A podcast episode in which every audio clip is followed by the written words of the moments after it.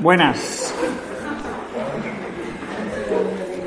Estoy así porque quiero explicaros que es que aquí dentro, en esto, en este lector de libros electrónicos, tengo las obras completas de Mises, las obras completas de Rothbard, algo de Jope, Jesús Huerta de Soto y tal.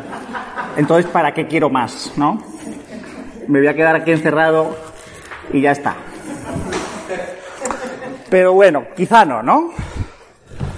Se puede ir un poco más allá. Si me permitís el chiste. Y como dijo Martin Krauss el otro día, es verdad que esto es una caricatura de la escuela austriaca, los hay más hayekianos, más abiertos, pero para intentar que no caigáis en eso. Y en parte os lo digo porque yo también he estado ahí, yo hace 20 años conozco a los austriacos, empiezo a leer a Mises, a Rothbard y dices, guau, todo está en la acción humana, de la parte de ética, todo está en la ética de la libertad, y ya está. Y luego lees un poco más a Hoppe y Huerta y ya lo sabes todo. Haces el máster austriaco de la Rey Juan Carlos y te comes el mundo y todo el resto del mundo no tiene ni idea y no, no hace falta nada, ¿no? Y cuando ves también cosas como cómo se estudia la praxeología, la praxeología es algo muy, muy lógico, teórico, y la psicología como que la dejas de lado o dice, bueno, eso no es cosa nuestra. ¿eh? Entonces quizá dices, bueno, tienes una excusa para que no te interese. Aunque luego también Mises tiene bastantes sitios donde dice, un economista no va a ser un buen economista si solo sabe economía. Conviene que sepa algo más. El problema es que él como profesor es un poco malo. Es decir, él cada vez que habla de biología mete la pata, pero bien, de nuevo, porque no sabe mucho. También en su tiempo no se sabía todo lo que se sabe hoy. ¿eh? Entonces, os voy a contar, si el otro día tratamos una muy pequeña parte, porque no dio tiempo, nos eh, enredamos con algunas cosas de qué es lo que le sobra al, movimiento liberal o a la escuela austriaca, si queréis. ¿eh? Hay muchos más temas. Hoy vamos, quiero, quiero contaros qué es lo que yo creo que es lo que le falta y qué podéis leer o qué temas podéis investigar un poco para complementar, para completar vuestra, vuestra formación. Desde el punto de vista de la misma economía, yo os recomiendo que estudiéis bien teoría monetaria, teoría de banca y finanzas. ¿Eh? Me voy a volver a poner esto porque os voy a hacer una pregunta y no quiero que el hecho de que yo os esté viendo influya sobre la respuesta y además es porque no quiero verlo. ¿Hay todavía alguien pro 100% de reserva? ¿Eh? No os estoy viendo, os lo juro, pero decirme, ¿alguno ha levantado la mano? ¿Eh? ¿Sí? ¿Más de uno? Vale, bajarla ya que nos, que nos vea.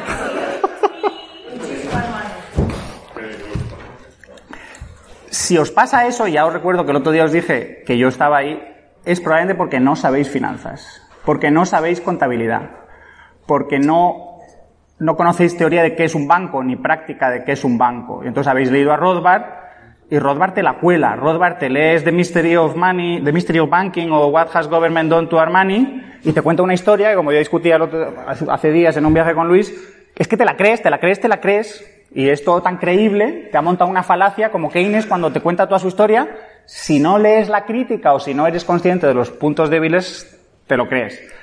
Y está profundamente equivocado, pero profundamente. Entonces, leedlo un poco y, y, y, en la medida de lo posible, pues si podéis corregirlo, pues mejor. Hay un autor, bueno, la persona principal que podríais leer, el problema es que no se prodiga mucho, es José Ignacio Castillo, entonces habría que decirle, escríbelo tú. El siguiente es Juan Ramón Rayo y tiene muchos artículos sobre dinero, no tiene libros sobre ese tema todavía que yo recuerde, pero en muchos artículos disponibles en su web los, los tenéis y en artículos pequeñitos sueltos que convendría que recopilaría. Yo también tengo escrito sobre el tema, si buscáis Francisco Capella, recopilación de artículos sobre dinero, banca y tal, si hacéis un Google así os sale, va a mi página web un link y en ese link hay todos los artículos del Instituto Juan de Mariana donde he ido escribiendo sobre el tema. Otros autores, pero ya si queréis profundizar, Antal Fequete, lo que pasa es que es complicado de leerlo y entenderlo, Benjamin Anderson, lo que pasa es que es muy antiguo, y ¿cómo se llama el que siempre te digo? Harry Sherman, ¿no? Harry Sherman, lo que pasa es que ese libro sigue sin estar, no lo hemos traducido todavía ni, ni nada y merecería la pena, ¿vale? Simplemente que os, que os intereséis por el tema, que os preguntéis, yo sé contabilidad, sé que es un balance, sé que es el activo y el pasivo, porque yo me llevé una sorpresa el día que José Ignacio pinta un balance en, en la pizarra y en el instituto y yo digo, qué vergüenza, yo no tengo ni idea de esto, no sé, que no sé qué es, esto qué es. Entonces yo digo, pues es verdad, no tengo ni idea de teoría de, dinero, de banca, y, si no lo aprendes no puedes entenderlo. ¿eh? ¿Vale? Más cosas. Una que está muy de moda para completar la formación de economista es Behavioral Economics. ¿eh? Que, ¿Cómo la traducimos? Como economía conductual o psicología y economía. ¿eh? El autor más técnico y el libro más completo en ese sentido es el de Daniel Kahneman, Thinking Fast and Slow, y está traducido. Pensar rápido, pensar despacio. Yo siempre recomiendo que si habláis suficientemente bien inglés y lo leéis, leáis a los originales, porque en las traducciones siempre se pierde algo y a veces hay auténticas barbaridades de traducciones. Es un libro completísimo. Existe en audiolibro también. Os, animo que no solo leáis libros, hay audiolibros. O sea, hay veces que vas paseando por la calle y, dices, oye, pues podría estar oyendo un audiolibro, un podcast o, cualquier cosa. Hablando de podcasts, hay un podcast divulgativo muy interesante, se llama Econ Talk. Econ de economía y talk de hablar. Econtalk.org, que lo lleva un economista si no es austríaco es muy simpatizante con lo austríaco porque se formó en Chicago, pero fue viendo todos los problemas de los Chicago, se llama Russ Roberts, Russell Roberts, que además también tiene varios libros de divulgación muy buenos. Y Luis Alberto Iglesias también tiene su podcast, sigue por ahí, que se llama, eh, ¿cómo se llama? Conversaciones en libertad, ¿no? Pero la página web era educación para la, para la libertad. Vale, aparte de Daniel Kahneman, hay otro que este psicólogo, bueno, Daniel Kahneman también es psicólogo, recibió el premio Nobel de Economía, pero él es psicólogo, que es Dan Ariely, que es israelí, tiene media cara como quemada por un accidente que tuvo, y es muy simpático, sus libros se leen muy fácil, son menos densos que los de Kahneman, se llaman Predictably Irrational, The Upside of, of Irrationality y el último era The Honest Truth About Dishonesty, la, la verdad verdadera sobre la, sobre la deshonestidad, sobre la, sí, sobre la falta de honradez. ¿Qué más hay? Esos son los dos principales. Además, otra cosa, no solo leáis libros, a veces hay cursos, hoy en Coursera, en Novoed, en, en, en cantidad de sitios, hay cursos gratuitos apuntaos a ellos, no te obligan a casi nada, pero sí tienes acceso al material, que no te quieres examinar, que no quieres seguir el curso entero. Y muchos cursos que aún ya, que aún ya han acabado, vas a YouTube y están todavía las charlas ahí. Entonces, no solo hay que leer. A mí me encanta a veces ver al, ver al hombre explicando algo e interaccionando con la audiencia y es bastante más entretenido. Otro importante es el de Sunstein y Thaler, el de nudge, nudge, empujoncito. ¿eh? porque este combina el behavioral economics un poco con la acción política, ¿eh? y por qué lo que se llama el paternalismo liberal. Esto desde el punto de vista del behavioral. Otra rama que los austríacos tienen poco desarrollada es teoría de juegos, ¿eh? y que conviene que aprendáis al menos un poco. Requiere cierto formalismo matemático si quieres hacerlo en serio, pero que al menos sepáis de qué va, y por favor, no me digáis que sabéis teoría de juegos porque habéis oído hablar del, teorema del, dilema del prisionero. Es que yo el dilema del prisionero lo mataría, lo ahogaría no es el único juego posible.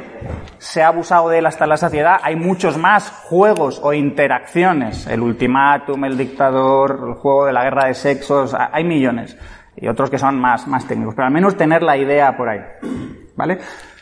Eh, dejamos las preguntas y comentarios más largos para el final, pero si a alguno se os ocurre algo, me estoy olvidando algo sobre algún tema, me lo decís rápidamente. Los que hayáis estudiado conmigo, igual se me olvida a mí algo porque voy un poco así improvisando, recordando cosas. De ética, moral y derecho.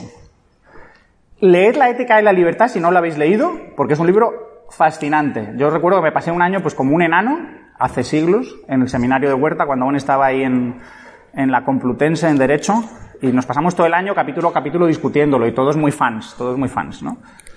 Pero tiene problemas, entonces con los años vas viendo los problemas que tiene. Eh, Walter Block, Defending the Undefendable, también está muy bien, pero yo escribí una serie de dos artículos porque me, pidieron que escribiera una, una introducción al libro y yo dije, mmm, si me lo vuelvo a leer, sospecho que me dé una introducción voy a escribir una crítica. Y le pregunté al editor, ¿te vas a atrever a publicarlo? Yo creo que todo el libro debería, en vez de tener un preámbulo de qué bueno es este libro, debería tener un, preámbulo avisando, este libro está muy bien, me alegro de que se publique, pero tiene estos problemas, para que usted lo sepa. Y eso sí, yo lo, es lo que yo llamaría un libro hiperhonrado. Es decir, joder, incluyo mi propia crítica y además nada más empezar. Pero bueno, no les pareció buena idea, recontrataron a otro, al que tampoco pagaron, me imagino, y publicaron una introducción más laudatoria y en la página web del Juan de Mariana tenéis ahí mis, mis críticas. Pero que merece la pena leérselo y discutirlo, da para muchísimos debates muy divertidos.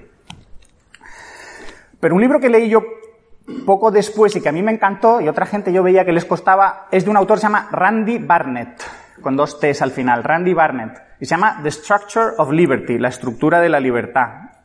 Y si no estamos traduciendo, lo hace siglos que, tenemos que estar hablando de, traducirlo, porque merece mucho la pena.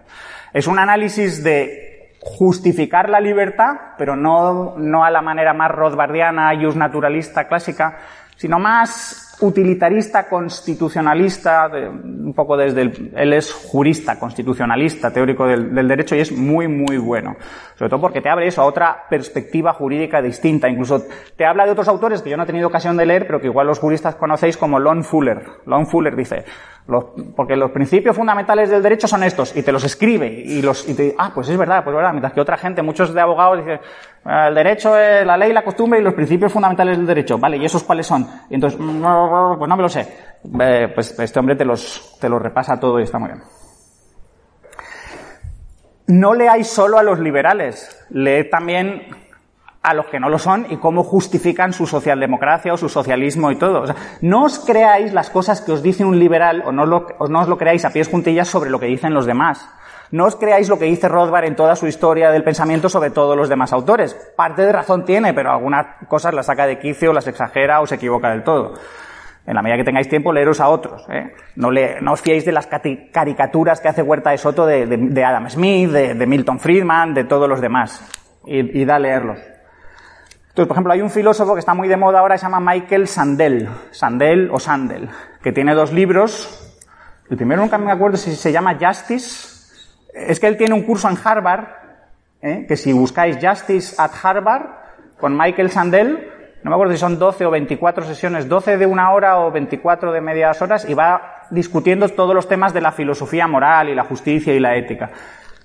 Y lo hace a un nivel muy accesible y en un diálogo socrático con los, con los, con los alumnos. ¿Eh? Y luego tiene otro libro, el último, que es más flojo, The Moral Limits of Markets, eh, ¿cómo se llama? What Money Can't Buy. Lo que no puede comprar el dinero es acerca de los límites morales de los mercados. Y Rayo, su último libro, es totalmente engañoso, es una estafa, porque él lo titula Contra la renta básica y es básicamente un tratado de filosofía moral, de cargarse a todos. Todavía no me he tenido tiempo de leerlo, pero lo que que le he leído tantas cosas sueltas que sé que va de eso, ¿vale? Eh, psicología. A mí es de las cosas que más me fascinan y si podéis leer a la vez o intentar conectarlo, psicología con biología. Entonces, a ver, alguien que no es que no sé a quién preguntárselo esto, Eduardo, Eduardo Fernández, tú me has oído alguna vez, pero no hayas sido alumno mío, ¿qué es un ser vivo? Las tres palabras mágicas, agapito, ¿no te acuerdas? Nunca me has oído, no has prestado atención. Y no te acuerdas, qué vergüenza, qué vergüenza, qué, qué poco éxito tengo. Ahí dice Luis Alberto que, es que, que, levanta la mano, pero es que Luis se lo sabe. ¿Qué significa agapito? Jaime, lúcete. Venga ya, que te quito el 10, tío. ¿De verdad? Yo creía que agapito era inolvidable. Los, seres vivos son agentes autónomos autopoyéticos, es una manera de definirlos. Entonces, en esa definición, aunque a mí me gusta porque es que lo tiene todo, si lo sabéis desarrollar. Los seres vivos son agentes, es decir, actúan. Cuando Mises escribe la acción humana, a mí ahora me da pena decir, pero si es que no solo los seres humanos actúan, todo lo que está vivo actúa. ¿Eh? Y entonces todo lo que está vivo tiene algo que ver con la economía. Hace poco ¿Cómo se llama este, el, biólogo de la laguna? ¿Es biólogo o es Antonio Alarcó es o cómo se llama? Joserra. Me parece que fue a Joserra. Le oigo una conferencia o le veo decir, porque yo trato de cosas de biología que no tienen nada que ver con la economía. Casi le tiro algo, o sea, quiero tirarle algo, decir que no, que no, que es que eso no es. Al revés, si entiendes, si estudias bien la biología, no solo se trata de clasificar animales, plantas y tal, y saberse nombres de muchas cosas, biología y economía son casi lo mismo. ¿eh? A la biología, biología, economía y psicología sí es que son como los, las tres patas del mismo fenómeno, está todo conectado. ¿eh? Entonces, en la medida que podáis leer biología, el problema es que hay muy pocos libros de biología que lo escriban así, entonces por eso estoy intentando hacerlo yo. Hay uno de uno que se llama Michael Rothschild que se llama Bionomics, pero es dificilísimo de encontrar, ya ni se encuentra. Jorge. hay una pregunta, digo, vale que tenga que ser y tal, pero desde la ignorancia, el dualismo metodológico no haría que tuvieses que tener cuidado el economista. Es, esas, esas de las cosas que yo preferiría que matizarais. En, la, en los austríacos os machacan con ciertos conceptos trampa como el dualismo metodológico. Aquí solo pensamos, mientras que en el resto de las ciencias observan. Y digo, no, hijo, no. En todo el mundo se piensa y se observa, se piensa y se observa, se piensa y se observa. Esto, lo del dualismo metodológico, a mí, a mí a menudo me parece una excusa para decir, yo solo estoy en mi sillón, insisto, me pongo mi bolsa de Ikea, solo leo a Mises y Rothbard, me refuerzo en mis prejuicios y ya está. No. Enteraos de, cómo funcionan otras ciencias y, y ya veréis. Mira, ya me pones. Leos a Karl Popper. Si no leéis libros enteros, que son un poco pesados, leos artículos sueltos. O si no queréis leeros un libro, explorar una idea yéndos a Wikipedia o viendo a otro señor que la haya divulgado. A veces no hay que leer al autor original porque es un poco pesado. Pues vale, te, lees, vas a Wikipedia o lees una reseña del libro. Entonces, Karl Popper es muy bueno. Y Thomas Kuhn, con la estructura de las revoluciones científicas, es buenísimo porque a mí me ayuda a entender por qué los austriacos no salen de su... Muchos austriacos no quieren salir porque tienen sus figuras endiosadas que hasta que se mueran o pierdan el control o ciertos sitios decaigan y la gente no se los tome en serio. El ideal de que la ciencia va avanzando por prueba y error es parte verdad, pero también hay intereses sociales, piques personales, problemas de que la gente tiene sus prejuicios, sus sesgos, todo. Entonces, aparte en biología, a mí me interesa la parte social de la biología. ¿Por qué? Yo os insisto mucho en el ejemplo de por qué hay seres vivos que viven solos, el escarabajo, y otros que viven en grupo. ¿Eh? Entonces hay un autor que es buenísimo que se llama Edward Wilson, Edward O. Wilson. Tiene, tiene un libro, por otra parte, se llama Consilience, que es una palabra difícil de traducir, se llama consiliencia, y esa palabra lo que viene a representar es que todo el conocimiento, toda la realidad está conectada. De nuevo, no hay nosotros aquí, vosotros ahí, no tenemos nada que ver y cada uno dice lo que sea y no importa. No, no, no. Es posible conectarlo todo. En el curso que doy yo en el máster de Economía OMA es lo que intento hacer, partiendo de dos ideas de física, un par de ideas de química y ya nos metemos en biología, a ver cómo de la biología sale todo lo demás. Sale toda la psicología, toda la economía, incluso la psicología moral, la filosofía, todo. Edward Wilson, aparte de ese Consilience, tiene un libro que se llama The Social Conquest of Earth, la conquista social de la Tierra. ¿Por qué los organismos sociales son predominantes frente a los individuales? Y hay otros libros más técnicos de un señor que se llama John Maynard Smith, con otro coautor que es difícil de pronunciar y escribir, se llama Eos Sazmari, que se llama uh, The Main Transitions in Evolution, algo así, las, las transiciones principales en evolución, que todas tienen que ver de cómo agentes individuales se asocian, empiezan a cooperar y viven juntos, y viven tan juntos que se vuelven totalmente interdependientes y ya no pueden vivir separados, y entonces constituyen una unidad de orden superior. Entonces la célula eucariota, por ejemplo, con sus mitocondrias y cloroplastos, las mitocondrias y cloroplastos hoy día se sabe que antes eran bacterias que vivían solas, pero se integran en una célula superior y pasan a ser como los especialistas de esa célula y ya no pueden vivir solos. Nosotros somos organismos multicelulares, muchas células que se han juntado y ya no pueden vivir solas. Tus células te las puedes sacar una a una, pero acabarán muertas. Y el siguiente nivel es los grupos sociales. Y por eso hablamos de qué grupo social está más cohesionado o es más suelto. Entonces parece que el liberalismo es como la, la idea de paremos este proceso para no, para no convertirnos en piececitas de ese colectivo más amplio que parece que es el que quiere constituirse y dominarnos. ¿eh? Pues en, algunos, en algunas especies animales, como las hormigas y las abejas, son un poco así. El individuo no cuenta tanto, no tiene personalidad, sino que lo que importa es la colonia o el colectivo. ¿eh? Y en los humanos conviene que leáis también sociología en ese sentido, aunque los sociólogos a veces son deprimentes porque dices, pues que no tenéis ni idea de economía, pero es verdad que añaden matices que muchos economistas no consideran. Un libro que a mí me gustó mucho, pero ahora no estoy seguro, el autor es Akerlof, creo, Identity Economics, economía de la identidad, de, de qué papel juega el rol que tengas en una sociedad, seas mujer, seas hombre, seas joven, seas viejo, tengas una religión o no la tengas, tengas un rol social, el que sea jefe, subordinado o no lo tengas. ¿eh? Es decir, yo suelo decir que, que, lo austríaco es muy incompleto, es como un esqueleto. es correcto, es un esqueleto, los huesos están en su sitio, pero es una, es una visión muy incompleta que le tienes que añadir chicha, le tienes que añadir muchísimos detalles. ¿eh? Lo austriaco es como ultra teórico, muy genérico, es, es como el refugio de gente, pues a veces me parece un poco patología de que quieres saber cosas que sean verdaderas, verdaderas, verdaderas, pero a base de estar totalmente seguro de ser verdadero, estás diciéndolo todo muy genérico y sin mojarte. Como si dices, ¿cuánto mides, Capella? Pues yo mido entre un centímetro y, y 300 metros. Pues es verdad, es verdad, pero no es que sea muy preciso. ¿no? Mientras que ya mismo un 80, un 81, ya nos estamos arriesgando. ¿no? Más, más, más. Los autores fundamentales, pero son muy duros de leer, yo los menciono por si queréis, pero si los leéis directamente os va a doler, porque a mí me dolió al principio, hasta que te acostumbras pasan años. Humberto Maturana y Francisco Varela, y sobre todo los digo porque son latinoamericanos, son chilenos.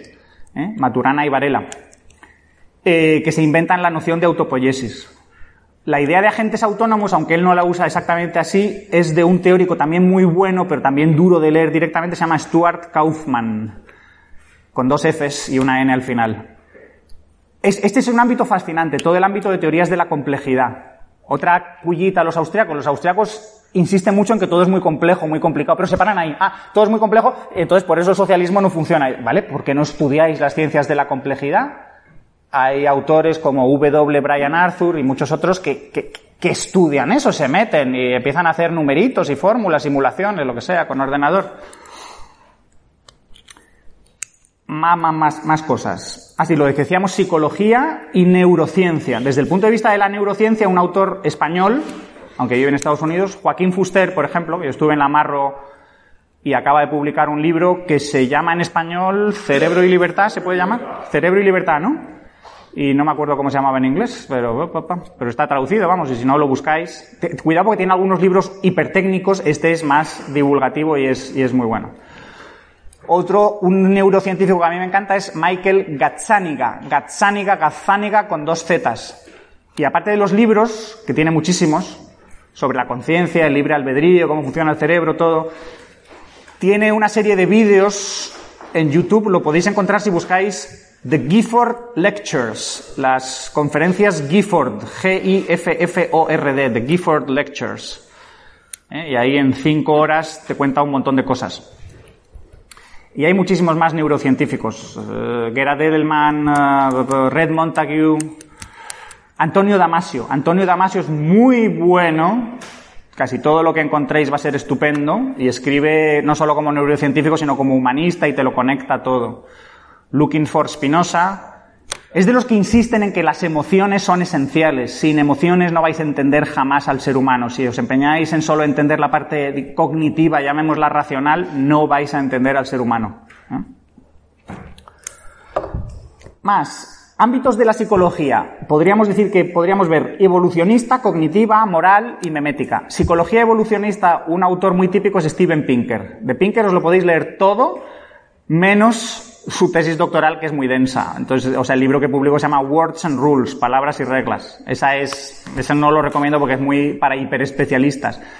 Pero desde el instinto del lenguaje, si lo, de nuevo, si podéis leerlo en inglés, The Language Instinct, cómo funciona la mente, how the mind works. Ahí es donde yo descubrí por primera vez ciertas cosas que cuando las lees dices, wow, esta idea choca, esto a mí no se me habría ocurrido, qué bien que he leído esto. Y es, por ejemplo, por qué existen las pasiones, por qué nos enamoramos, ¿Por qué sentimos celos? Y, eso lo tienes que conectar luego con teoría de juegos y el problema de la cooperación. ¿Por qué nos enamoramos? ¿Eh? ¿Alguien lo sabe? ¿Por qué nos enamoramos? Enamorarse es ofrecer garantías al otro de que no vas a seguir buscando. Es perder el control sobre ti mismo.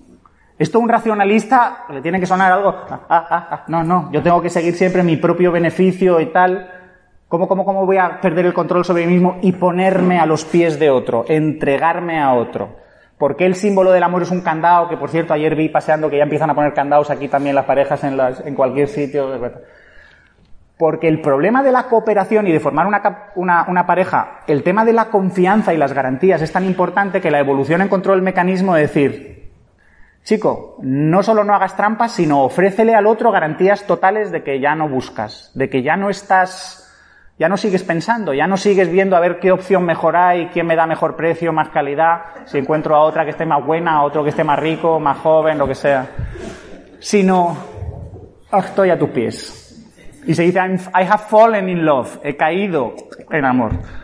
Y es una adicción y por eso luego cuesta tanto superarlo, es el, el precio que pagas.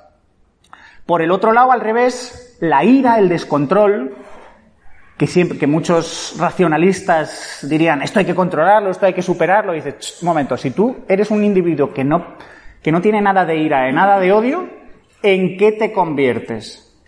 En un monigote, en un felpudo. Todo el, todo el mundo te va a pasar por encima. Porque saben que aunque te agredan, te roben, te hagan trampas, no vas a reaccionar porque todo te da igual o no tienes ese plus. Entonces Pinker pone el ejemplo de el mejor sistema de lanzamiento de misiles nucleares es el que dices al enemigo, nosotros no tenemos botón. ¿Cómo? ¿Que no tenéis botón? No, no, no, para lanzar los misiles. Los lanzáis vosotros. Nosotros hemos, diseñado un sistema que detecta si vosotros habéis lanzado los misiles. Y en el momento que lo detecta, lanza los nuestros. Luego estáis lanzando vosotros nuestros misiles, que lo sepáis.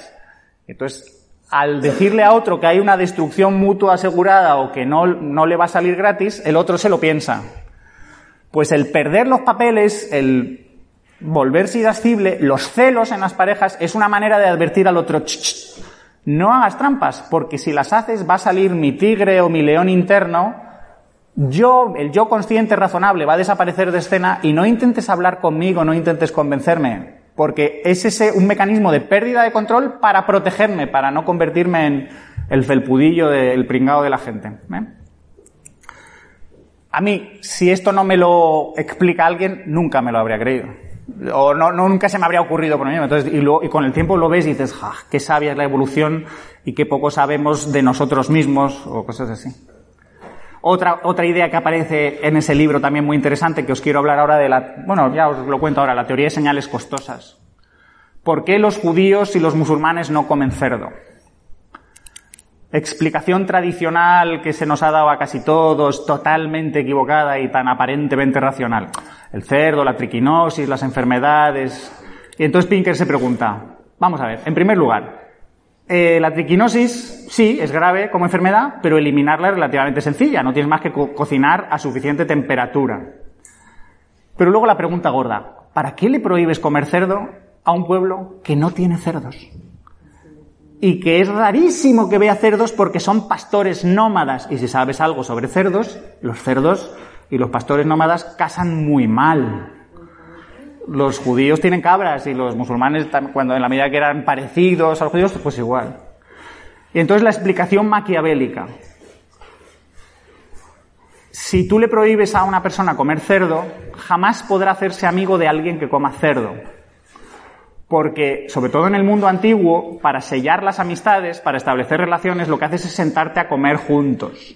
Y si rechazas la comida que te ofrecen, eso es una ofensa brutal. ¿Eh? Luego, ¿para qué sirve no comer cerdo? Para cerrar el grupo y no abrirse a otros grupos. Y de hecho se sabe que la medida surge cuando los judíos están en Babilonia y digamos los jefes dicen, uy, aquí se vive tan relativamente bien, aunque seamos medio esclavos, medio clase baja, que la gente, que vamos a perder nuestra identidad si dejamos que la gente se relacione con los demás. Luego, una manera de no es a ver cómo colamos esto. Y entonces ahora sirve como lo que se llama teoría de señales costosas, que os la presento ya. Un libro que me leí durante un verano es que también fascinante. Se llama The Handicap Principle, el principio del handicap, o The Missing Piece in Darwin's Puzzle, o algo parecido. Es de un autor israelí, difícil de escribir, se llama Amos Zahavi. Pero ese si lo queréis lo tenéis resumido en un artículo mío, yo creo que el resumen es muy completo, que se llama la teoría de señales costosas. La, teoría de señales honestas costosas. Es de los artículos míos que están ahí en el Juan de Mariana. ¿eh? Y básicamente dice, de nuevo, el tema de la cooperación y la interacción es tan, tan importante, ofrecer garantías, ofrecer señales sinceras, que la evolución ha encontrado un mecanismo para intentar superar a los tramposos. Y la manera es mandar señales que sean muy caras, que sean siempre caras, pero que el honesto se las pueda permitir y el tramposo no se las pueda permitir. Entonces, un ejemplo muy típico es las gacelas saltarinas. No sé cómo se llaman en, en español y ahora en inglés también se me ha olvidado. Lo que hacen es, no sé, si las habéis visto en algún documental, se ponen a saltar, ping, pero con un depredador enfrente. Es decir, entonces un racionalista diría, pero, pero ¿qué está haciendo? Está loca, sal corriendo. ¿No? Pues pero que está el depredador. ¿Qué está haciendo la gacela que está saltando? Está diciendo, me sobra energía. Estoy tan sana que te chuleo. Vea por otra. No es una gacela precisamente solidaria, sino, "Ch, a por mí no, ve a por otra. La que no puede saltar o la que no salta es la que sale corriendo, esa es la que dice el guepardo, "Ch, a por ti, porque tú eres la que no puedes o la que dudas de ti misma. ¿eh? Pues el mundo de las señales costosas es fascinante porque explica tantos fenómenos humanos, luego me voy a meter con la religión y alguna cosa así. ¿eh? Entonces, ya que, bueno, eh, estoy divagando muchísimo, leed evolución, leed a Richard Dawkins. Leed a Richard Dawkins, no os lo creáis todo porque es ultragenetista, él va siempre a los genes, los genes, y se olvida un poco del análisis del organismo y tampoco cree, hay un debate ahora en evolución respecto qué es lo que evoluciona, qué es el elemento principal que es seleccionado, es el gen, es el individuo, es el grupo, él se opone completamente a la teoría, a la selección de grupos, yo defiendo mucho la selección multinivel y de hecho es la idea hayekiana de grupos con diferentes genes, que en el caso de los grupos no son genes, sino son memes, grupos con distintas culturas, unos prosperarán más, otros prosperarán menos. Y entonces veremos aquellos, veremos que existen y prosperan, son más numerosos, tienen más miembros y son más poderosos, aquellos grupos que tienen ese genotipo cultural más adecuado. Entonces, leed a Richard Dawkins, muy bueno. Leed a Stephen Jay Gould, también es muy bueno, aunque es de corriente política marxista y cuando lo empiezas a ver dices, joder, este hombre, estas ideas lo, que, lo han infectado todo y hay gente que, que, lo, que los han estropeado. Eh, pero la teoría de la evolución queda muy incompleta sin, el, sin la idea de teoría de señales costosas.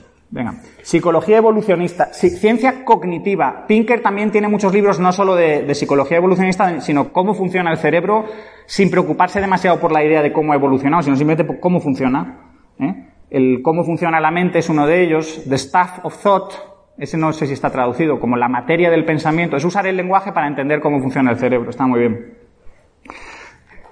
Psicología moral. Es típico de los austriacos y los liberales que tratan de fundamentarlo todo en la filosofía moral. No la vais a entender del todo si no estudiáis psicología moral. Y para eso tengo un artículo también en la página del instituto que a ver si lo tengo sacado aquí. Que cómo se llama? Ah, sí, la psicología moral y el liberalismo. Y al final hay una serie de referencias como un autor que ya os mencioné el otro día, Jonathan Hyde, The Righteous Mind, como la mente moralista o la mente justiciera, Why, why Good People Are Divided by Politics and Religion. Joshua Green, Moral Tribes, que es sobre emoción, razón y el abismo entre ellos y nosotros. Como gran parte de las emociones y los sentimientos morales tienen que ver con cohesionar grupos, con garantizar la cooperación, con garantizar la lealtad, con ayudar a los otros, pero si son miembros del grupo, y matarlos quizá o ignorarlos al menos si son miembros de, otros grupos. ¿eh? De esto hay muchísimos libros, muchísimos autores. Veo aquí dos autores que no quiero dejarme, aunque han escrito sobre muchos temas, precisamente porque son gente que son muy liberales, pero que escriben mucho de ciencia y sobre muchos temas. Son Michael Shermer y Matt Ridley. Michael Shermer es el director de Skeptics, un think tank, organización, revistas sobre ateos, si no ateos, escépticos o agnósticos, lo que queráis. Y ha escrito mucho sobre creencias de la gente, no solo religiosas, sino creencias raras de todo tipo. Pero tiene un libro que se llama The Mind of the Market, que es muy bueno para introducirse a todos estos temas, la mente del, del mercado. Su último libro se llama The Moral Arc, el arco moral, como él dice que ha habido progreso moral, que la humanidad, por mucho que mucha gente esté protestando constantemente, nos estamos yendo a la mierda constantemente y el cualquier pasado fue mejor, esto es mentira. El, el, la humanidad ha progresado. Ya que trato el tema, el libro, el, el penúltimo libro de Pinker se llama The Better Angels of Our Nature, los mejores ángeles de nuestra naturaleza, y trata de precisamente cómo la violencia ha disminuido a lo largo de la prehistoria y luego de la historia humana. Y esto a mucha gente le va a doler porque dice, uno de los factores es el Estado. Y es el primero que menciona. El segundo es el mercado, o sea, no es que vayan en orden. Y luego también cosas de cultura y de psicología, cómo, cómo la cultura te permite leer una novela, la novela psicológica te ayuda muchísimo a entender el otro. Las novelas antiguas, si os dais cuenta, no cuentan qué pasa en la cabeza de las personas, solo cuentan hechos como externos. El Quijote solo cuenta qué pasa externamente, básicamente, y qué dicen, pero no cuenta qué van pensando. La novela psicológica, que es algo más reciente, puede no tener diálogos y va contando qué es lo que piensa. Pues eso te puede ayudar a entender al otro. ¿eh? Entonces, a desarrollarlo se llama tu teoría de la mente y a, ver, y a ver al otro no como un extraño, sino como un igual, alguien que merece un respeto moral. ¿eh? Os decía, eh, Michael Shermer y Matt Ridley. Matt Ridley, también, The Rational Optimist, el optimista racional, también tiene muchos libros en defensa del libre mercado y ha escrito sobre genética, ha escrito sobre biología, tiene muchos temas de, de estos. Lee también, por ejemplo, primatología y antropología. Hay un primatólogo que se llama Franz de Waal, que tiene bastantes libros sobre observación de primates y cómo en los primates ya hay una protomoral, ya se comportan de formas que nosotros podemos entender, establecen alianzas, se enfadan cuando alguien les hace trampa, saben que si alguien les está observando, pues tienen que ocultar. Ya hay los indicios de una moral no tan desarrollada como la nuestra, pero algo ya. Adam Smith, el libro de, los sentimientos morales, lo que pasa es que es antiguo y es largo, pues, pero ya hace un análisis social de para qué sirven los sentimientos morales, por qué, por qué existen, por qué están ahí. Más cosas. Me avisáis cuando se me vaya acabando el, el tiempo, ¿eh? que no, yo pierdo totalmente aquí la, la noción. Más, más, más. Eh, psicología moral. Memética. La autora principal se llama Susan Blackmore. Y está, todo lo que ha escrito me parece excelente. Ese libro es obligatorio, se llama The Meme Machine o The Meme Machine, según lo que, la máquina de memes, está traducido al español. Y es ver las ideas como unidades de cultura que se pueden reproducir, y entonces son como genes. Es, aplicar todas las teorías de evolución a las ideas. ¿eh? Esta autora tam, también tiene libros sobre conciencia. Tiene un libro que se llama Consciousness a Primer. Entonces repasa todas las teorías que hay sobre la conciencia. Desde las más científicas a las más religiosas, más místicas, más, más, sobre, más sobrenaturales. Y me parece muy, muy recomendable. Susan Blackmore, Black de negro y More de más, Blackmore, Susan Blackmore. Filosofía. A mí mi filósofo favorito es claramente Daniel Dennett. Tiene, de hecho, uno de los primeros libros que leí sobre evolución es su libro La peligrosa idea de Darwin, Darwin's Dangerous Idea, que está traducido y está en Círculo de Lectores y en muchas editoriales. ¿eh? Y casi, casi todo lo que encontréis de Dennett es muy recomendable. Política. Ahí podríamos preguntarle a Eduardo que, que, que nos recomienda. Do, a, yo dos libros que me han parecido muy buenos son los dos últimos libros de Francis Fukuyama, que de nuevo también están en audiolibros, que es, lo que pasa son muy largos ¿eh? y tienen muchísimo componente histórico. Al final la teoría se resume en tres párrafos, pero el tío te da toda la historia de, de, de, para justificar eso son The Origins of Political Order, no sé si está traducido, los orígenes del orden político, y el último es Political Order and Political Decay, cómo los órdenes políticos se forman, por qué se forman y cómo decaen, cómo se corrompen o cómo dejan de, de funcionar. Como economista se le puede poner algún pero, pero se aprende muchísimo de esos libros. Y ves eso, que de nuevo el orden político es lo que os hablaba de los grupos en biología, es los humanos formando grupos para qué? Para sobrevivir mejor, para ayudarse internamente y pelearse con otros. Entonces es divertido como los grupos a veces se forman basándose en otros grupos más básicos, más pequeños, pero otras veces tienen que luchar contra ellos. Entonces cuando, cuando los conservadores protestan tanto como el Estado se está cargando a la familia, dices, es que es lo que tiene que hacer. La familia y la familia extendida eran un poco el orden político primitivo, natural, más pequeño, más tribal. Pero hay grupos y hay naciones que no progresan porque siguen demasiado apegados a una familia extendida. Afganistán, todos estos sitios donde tu familia, tu clan es esencial. Y a, veces algunos liberales no se dan cuenta de lo ingenuo que es pretender que ese mundo es idílico. Ese mundo es profundamente liberticida en muchos aspectos. El individuo no es libre porque la familia te controla todo. La familia decide con quién te casas o tiene que dar su aprobación o incluso los negocios no se pueden hacer a título individual, sino solo se hacen a nombre del clan. Y eso dificulta muchísimo el avance económico. Entonces, de hecho, Francis Fukuyama explica el origen del Estado como una liberación del individuo encontrando un orden superior para librarse de esa familia hasta cierto punto que te ata y en cierto modo te puede llegar a, oprimir. Algo de religión. Y en octubre daré una charla y ya he pensado que el tema va a ser ese, religión y libertad. Los autores que más se conocen como críticos de la religión son los nuevos ateos, que son Richard Dawkins cuando escribe contra la religión, Sam Harris, que tiene libros muy interesantes. Lo que pasa es que sus libros se refieren mucho al público americano, son sobre todo al público americano. ¿eh? Eh, Christopher Hitchens, que era más periodista, más que analista y ya se murió.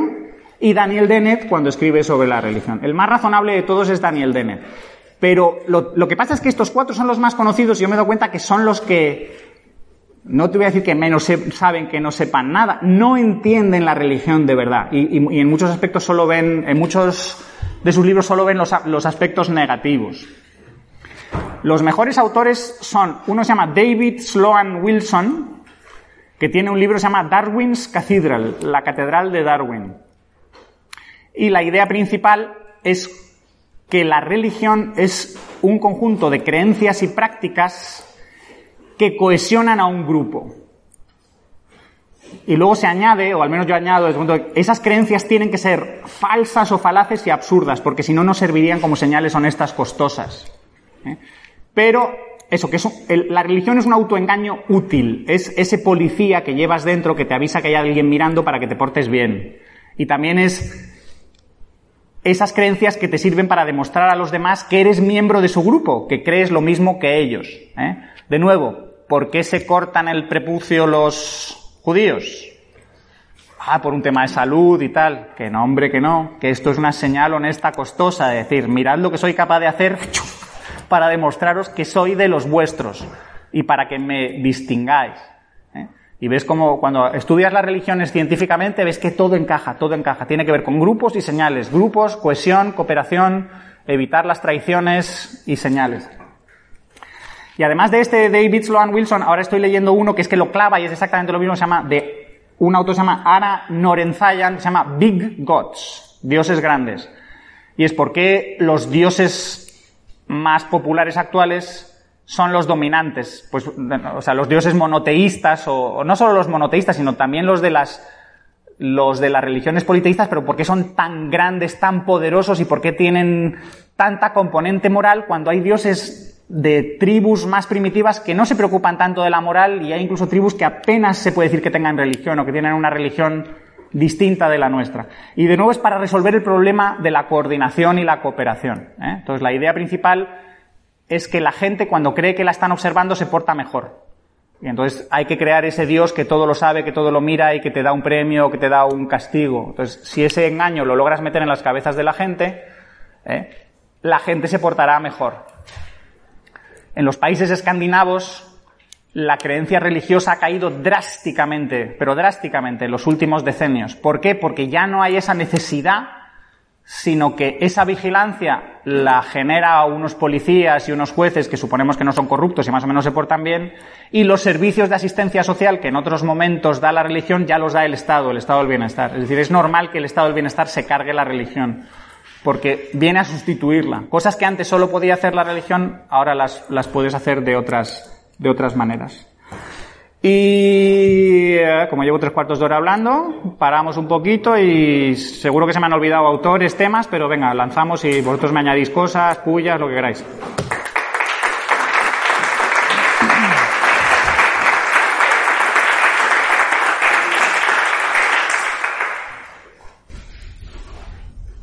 Eh, nada, eh, quería preguntarte varias cosas. Bueno, lo primero de todo era recomendar un libro que leí hace poco, que es Psicología eh, Animal Social.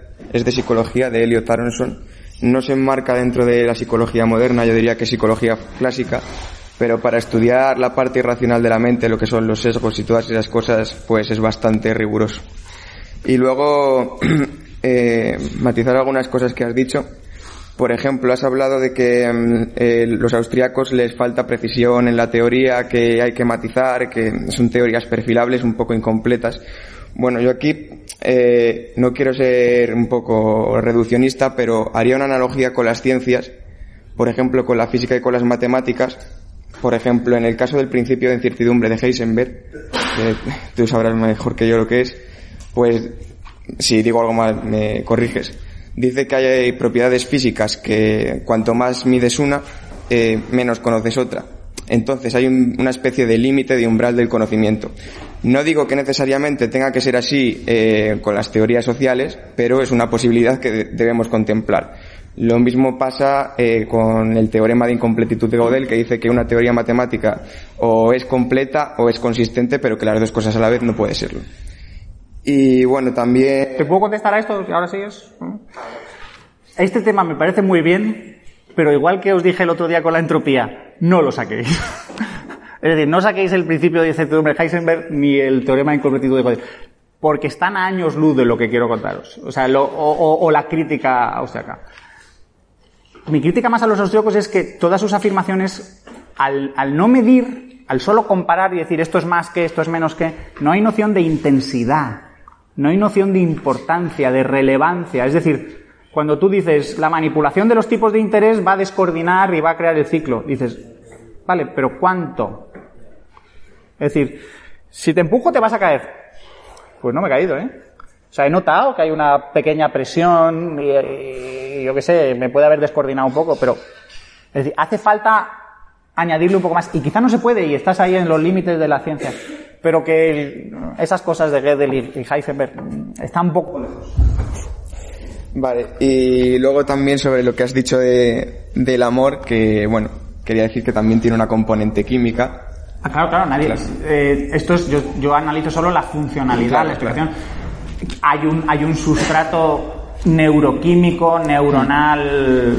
Sí, sí, obviamente, no, esto no es magia. Y que bueno, que las emociones que las emociones no son arbitrarias, que, que luego también se pueden explicar racionalmente. Es decir, que, que al fin y al cabo las emociones tienen una causa racional, al menos desde mi punto de vista. Más que una causa racional, yo te diría que las emociones tienen una función.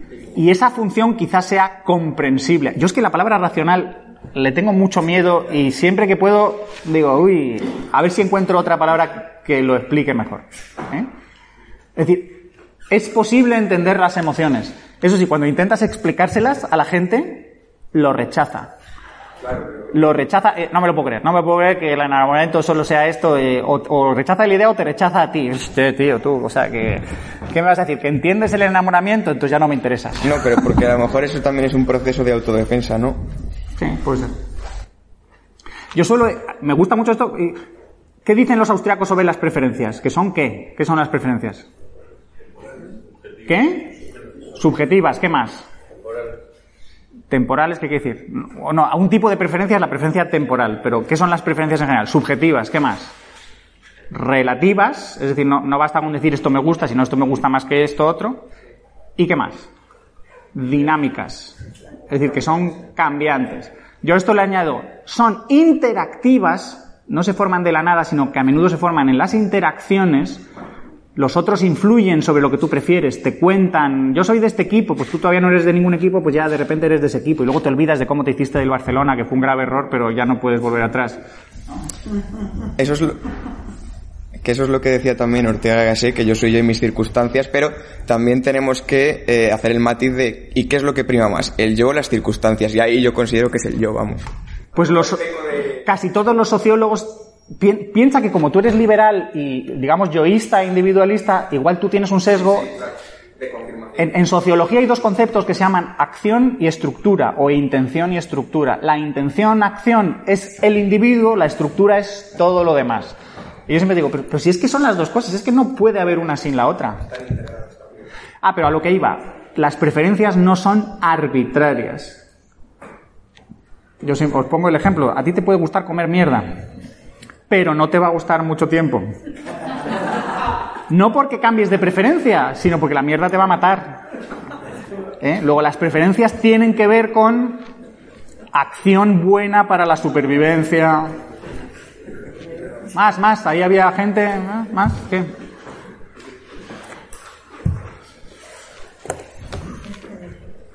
más autores mientras llegáis. Ray Kurzweil. Ray Kurzweil es un tío que inventó el sintetizador o uno de los principales inventores de los sintetizadores de, música, y tiene libros fascinantes acerca de inteligencia artificial, informática, y creo que el, el tema de la singularidad es de él. Pero tiene uno buenísimo que es How to Create a Mind, The Secret of Human Thought Revealed. Hay gente que a veces me pregunta, ¿me leo a Hayek, me leo el libro del orden sensorial de Hayek? Y yo digo, bueno, si eres muy fan de Hayek y te interesa mucho la historia de las ciencias cognitivas, léetelo. Si no, no, porque es antiguo, está anticuado y es un ladrillo. Léete a Pinker, léete a Kurzweil, léete a los modernos que, han escrito basándose en él, pero que ahora lo saben mucho mejor todo esto y, es más legible. ¿Quién eh, tiene el mando? Sí, yo. Que uno de los problemas que yo veo al, sentimentalismo moral eh, uno de los problemas que yo veo al, sentimentalismo moral es que le ocurre, como usted dice, que hacen los racionalistas, que intentan racionalizar toda la realidad en torno a ese principio de supervivencia que, que subyace siempre ahí. Porque es muy difícil explicar muchos actos humanos entre ellos el enamoramiento. Se puede intentar encontrar teorías, pero, por ejemplo, usted, ¿por qué está aquí hablando de estas cosas? ¿En qué contribuye a su supervivencia? ¿La búsqueda de la verdad en el ser humano contribuye a la supervivencia? Bueno, en muchos casos no. ¿La defensa de la verdad contribuye a la supervivencia mía o del grupo? En muchos casos no. Y se dan ejemplos. Entonces, eh, esa racionalización también, siempre con el principio de supervivencia en vista, yo creo que es muy limitativo en la explicación de la realidad. Y bueno, con eso sería, sería suficiente, no quiero extenderme, pero porque para un tomista estas cosas que se han dicho aquí duelen mucho. Pero... Para, un, bromista, has dicho. Un tomista. Un tomista, tomista que dices que has leído muchos tomos. Sí, eso es. Pero, pero al final, otro de los, eh, ya comento esto rápido, otro de los problemas que ocurre con, con el sentimentalismo moral es que es una negación de la libertad. Si uno es un proceso biológico en el que hay una acción-reacción que se produce para un fin meramente de supervivencia, no se puede afirmar que exista libertad humana. Cuando, cuando, cuando Mises, cuando Mises diferencia, y hay diferencia bien, entre la acción de los animales, la, la, reacción de los animales y la acción humana, es porque precisamente esa deliberación racional es la que le hace libre. Y en eso están de acuerdo, eh, en eso está de acuerdo, bueno, cualquiera que no sea sentimentalista moral. Y entonces eh, es muy limitativa porque ahí se, la libertad animal, que es lo que pasa con Hobbes. Hobbes también empieza su libro eh, con temas de los animales gregarios y las preferencias y tal y cual, y al final lo que ha conseguido es cargarse la noción de libertad, pero bueno.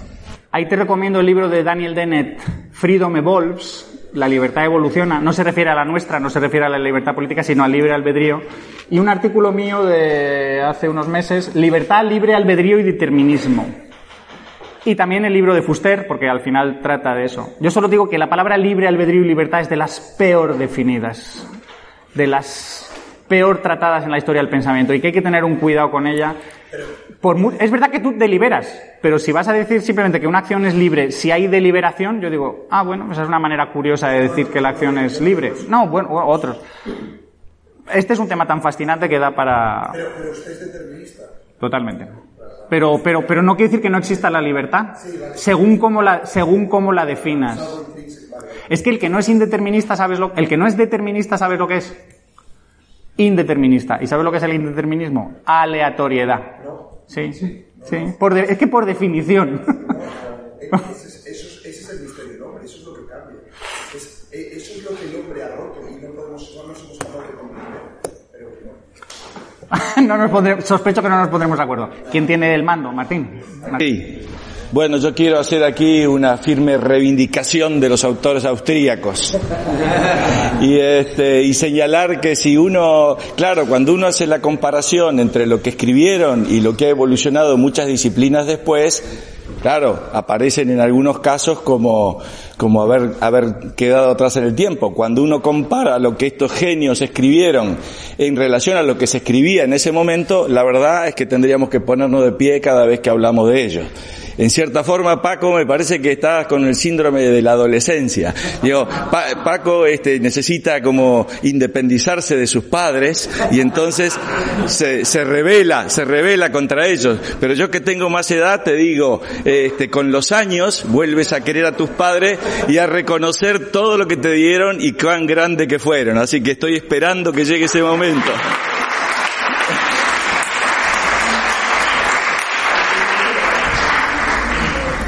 De nuevo, insisto en esta charla es más allá de la escuela austriaca, no es olvidaos a la escuela austriaca, ignorad la escuela austriaca, la escuela austriaca no sirve para nada, sino qué coño hago yo aquí, con perdón. Bueno, es verdad que me traen secuestrado y tal, pero... Eh, a mí, por ejemplo, con lo que yo he ido aprendiendo con los años es, joder, Mises trata en un libro la acción humana que en realidad le debería haber titulado la acción intencional. Digo, qué pena que no sienta interés de decir, ¿y esa intencionalidad de dónde viene? ¿Cómo surge? ¿Cómo conecto esto yo con el resto del mundo? Y es que como muchos otros pensadores y filósofos, tomistas, por ejemplo, han dado, ah, la intencionalidad existe, y yo entiendo la intencionalidad, luego voy a analizar la intencionalidad. Yo suelo deciros, la intencionalidad es un modo de control de la acción, no es el único, existen las reacciones, existen los hábitos.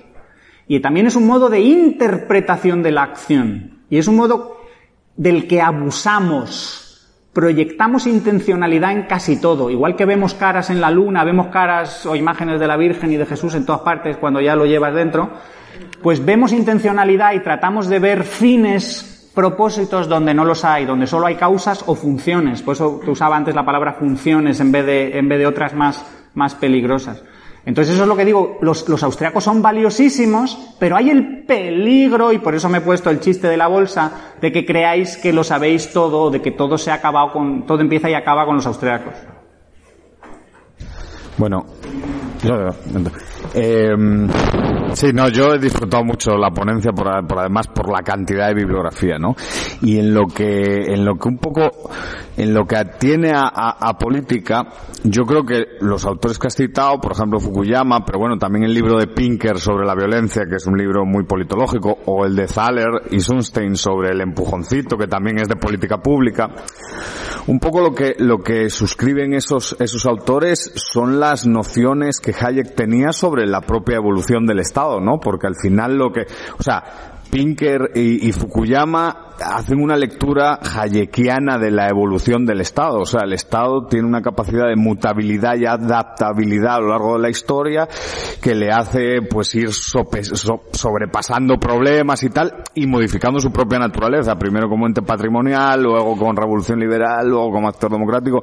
Entonces lo que quería decir en el campo de ciencia política, que es que es en el único que me siento cómodo opinando, lo demás quizás no me siento porque no tengo conocimiento, hombre, se suscribe mucho la noción hayekiana de, del proceso político, ¿no? Esa literatura suscribe mucho los, los instintos que Hayek tenía sobre, sobre, sobre ciencia política y sobre la evolución del Estado como forma política, ¿no? Hayek es el autor recomendable para ir más allá de lo austriaco y decir, estoy en lo austriaco, pero me estoy metiendo la patita en otros lados. Y por eso le tienen tanta manía en ciertos sitios, que ya sabéis cuál es, porque es el que abre los ojos a mucha gente. Y Hayek es un autor que a veces es incómodo de leer porque lees a Mises y lees a Rothbard y es taca, taca, taca, taca, taca, taca, taca, ultra sistemático. Y ahí es el problema. Tienes la sensación de que te está dando todas las respuestas. Y si se ha equivocado, la has cagado, con perdón. Mientras que Hayek es más difuso, a veces te cabreas, pero al menos te abre todo. Se puede equivocar, oye, Hayek no es perfecto, tiene errores que no vimos el otro día, pero que a mí me gusta darle. Cuando Walter Block le da Hayek, le da en todos los sitios donde se merece que le den. Eh, me gustaría hacer una pequeña diferencia, sin ánimo de establecer una verdad absoluta, entre el ser humano y los animales. Es decir, y me fundamento en la autoconciencia que el ser humano tiene de sí mismo y en el concepto de transmisión, de, transmisión del conocimiento. Es decir, yo soy todo lo que haya leído, lo que me ha comunicado mi padre, lo que me ha comunicado mi abuelo, lo que me ha comunicado mi bisabuelo. Es decir, un hombre de hoy ha podido valerse de todo el conocimiento pasado para evolucionar intelectualmente y ser más consciente aún de sí mismo. Ahora cogemos un perro, por ejemplo. El perro no puede transmitir conocimiento a otro perro. Es decir, el perro de hace 2.000 años, de hace 6.000 años, es exactamente igual que el perro de hoy día. Por tanto, sus instintos siempre va- van a ser supervivencia. Sin embargo, en el caso del hombre, debido a su propia autoconciencia, el hombre en su autoconciencia genera las emociones que siente. Es decir, el hombre es el único que tiene, por ejemplo, miedo a la muerte. El, el animal está, sabe- el animal cuando está malo no tiene miedo a la muerte. Simplemente sufre, le duele. Pero no tiene razón para interpretar lo que le está ocurriendo ni saber que está aproximándose a la muerte. Por lo tanto, creo que decir que el ser humano se mueve por la supervivencia únicamente, yo creo que el ser humano, como bien dice Mises, por eso el título de la acción humana, en este caso a mí, me parece lo más adecuado del libro, más que acción intencional, dice, toda acción humana está encaminada a un fin, meta o objetivo, y, toda, y ese objetivo es remover un sentimiento de desasosiego. Es decir, el ser humano busca más felicidad que supervivencia. Y eso puede expresarse en que muchas veces para muchos seres humanos la existencia es un sufrimiento. De ahí que exista el suicidio. Un animal no se suicida porque no tiene miedo ni sufre con su existencia. Puede sufrir un dolor físico, pero no sufre un dolor psicológico. Mm. Esto da para debatir muchísimo. Yo nunca voy a decir, y sería falso, que el ser humano no sea distinto y distinguible de los animales. Obviamente tiene diferencias. Lo interesante, al menos para mí, es entender esas diferencias y sobre todo os diría, tened cuidado, estáis haciendo las mismas afirmaciones de Mises acerca de los animales, acerca de tal, sin saber biología. Entonces yo os digo, pero ¿cómo pretendéis hablar de los animales si no habéis estudiado a simios, bonobos, chimpancés mucho tiempo para ver, ¿esta gente se transmite cultura? Bueno, gente, ¿estos animales se transmiten cultura? Sí. ¿Transmiten cultura como nosotros? No. No tienen un lenguaje simbólico desarrollado, no tienen memorias exosomáticas, no tienen papel, no dibujan, no pintan. Esas cosas son las que nos van haciendo distintas. ¿Tienen comportamiento intencional? Sí. Nosotros lo tenemos más desarrollado, nosotros podemos hablar de ese comportamiento intencional, pero ellos también lo tienen. Nosotros lo tenemos mucho más. Nosotros somos mucho más conscientes que ellos, nosotros somos mucho más autoconscientes que ellos.